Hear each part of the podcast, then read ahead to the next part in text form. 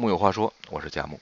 最近一部热播的电视剧《军师联盟》，将我们重新带回了战火纷飞、群雄并起的东汉末年。在《三国演义》里，我们同情仁厚的刘备，欣赏忠义的关羽，惊叹智慧的中国孔明，唯独对奸诈多疑的曹操口诛笔伐。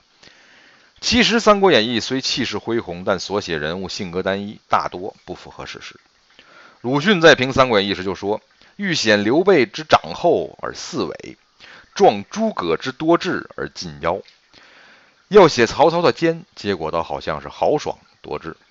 罗贯中写《三国演义》时，明显带着主观色彩，过度的礼赞和贬低都是一种失真。说到底，鲁迅也非常敬佩曹操，说他是一个很有本事的人，至少是一个英雄。就连同时代以评论人著称的许绍，都说他是治世之能臣。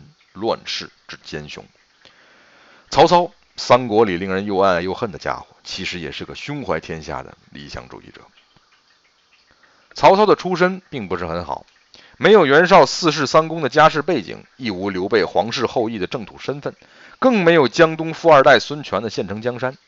他虽出身豪门，却系宦官之后。父亲曹嵩是宦官曹腾的养子，是为世人所不耻的韩族。年轻时的曹操全然没有我们熟知的霸道威严，而是一个任性好侠、放荡不羁、不修品行的热血青年，颇为叛逆顽劣。在和袁绍没有成为死对头之前，他俩就是一对好基友，成天浪荡闹事。听说某户人家娶亲，新娘颇有姿色，便趁着天黑溜着人家画院抢亲。可曹操毕竟是个有梦想的人。他从小博览群书，尤爱兵法韬略。二十岁举孝廉，担任洛阳北部尉，负责京城北部治安。面对当时乌烟瘴气的京城权贵，他鲜衣怒马，意气风发，打算大干一番。一上任就造五色棒，有犯禁者不避豪强，皆棒杀之。有一次，他亲自阅巡，抓了汉灵帝宠信的叔父，用棒子打死了这个无法无天的权贵，一下子得罪了宦官集团。于是被罢了官，遣回了安徽老家。后来镇压黄巾起义有功，曹操被升为济南国相，梦想着成为治世之能臣。他肃清吏治，罢免庸官，选举人才，使济南吏治清明，却再一次得罪了当地的豪强及朝廷宦官，被名声反将。曹操一气之下辞官回乡。当时的曹操可谓是报国无门，时常是乱政，搞得朝廷乌烟瘴气。曹操恨之入骨，便当起了刺客。大家都熟知他刺杀董卓，但历史上的曹操行刺的不是董卓，而是十常侍之一的张让。他曾潜入张让的府邸，试图行刺，被张让发觉，派人捉拿。卫士们紧闭大门，持剑和枪，可他一点也不慌张，拿着手戟从卧室打到厅堂，卫士们没有一个敢近前，眼睁睁地看着他翻墙而去。那时董卓祸乱，民不聊生，曹操救国心急，如同一只愤怒的小鸟，在陈留第一个高举义旗讨伐董卓。后来十八路诸侯纷纷响应，董卓火烧洛阳，落荒而逃，形势一片大好。曹操建议追击穷寇，可诸侯们个个胸怀鬼胎，想保存实力，坐享胜利果实，谁人敢去定风波？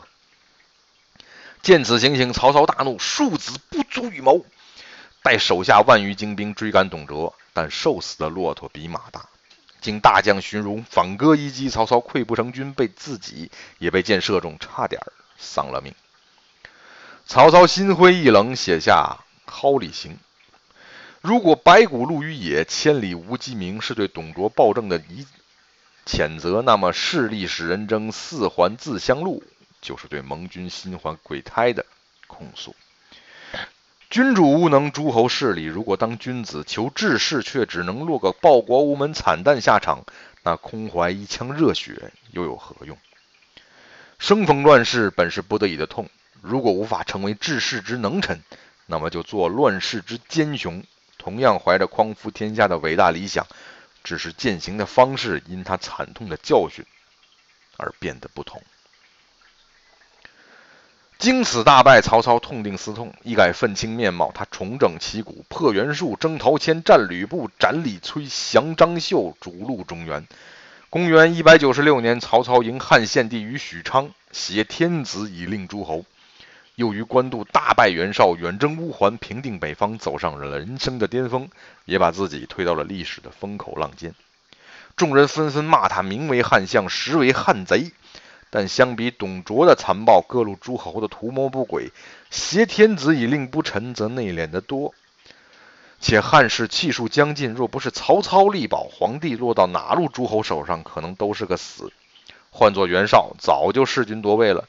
曹操在世，延续了汉室江山二十几年。对于曹操来说，如果做得对，又何惧别人吐口水？曹操之所以能成为一代霸主，是因为他能为他人之所无为，能容世人之所不能容。要说三国里最会识人用人的，必属曹操。他重用人才，唯才是举，才促成了一方霸业。谋略有郭嘉、贾谊等人，政治有荀彧、满宠等人，军事上有典韦、许褚、张辽等人。天下人才三分之二尽为其用。公元二百一十年，曹操发求贤令，向全国招用人才，明确提出不必要求廉洁之事，即便有过失都可任用，并鼓励臣僚举荐，将破格用人发挥到了极致。在他看来，乱世就要用特殊的方法招揽人才，若按以前的标准求全责备，则会丧失人才。当然，也只有曹操这样具有雄才伟略的霸主，才会有这样的胸襟和容量，去度世前嫌，既往不咎。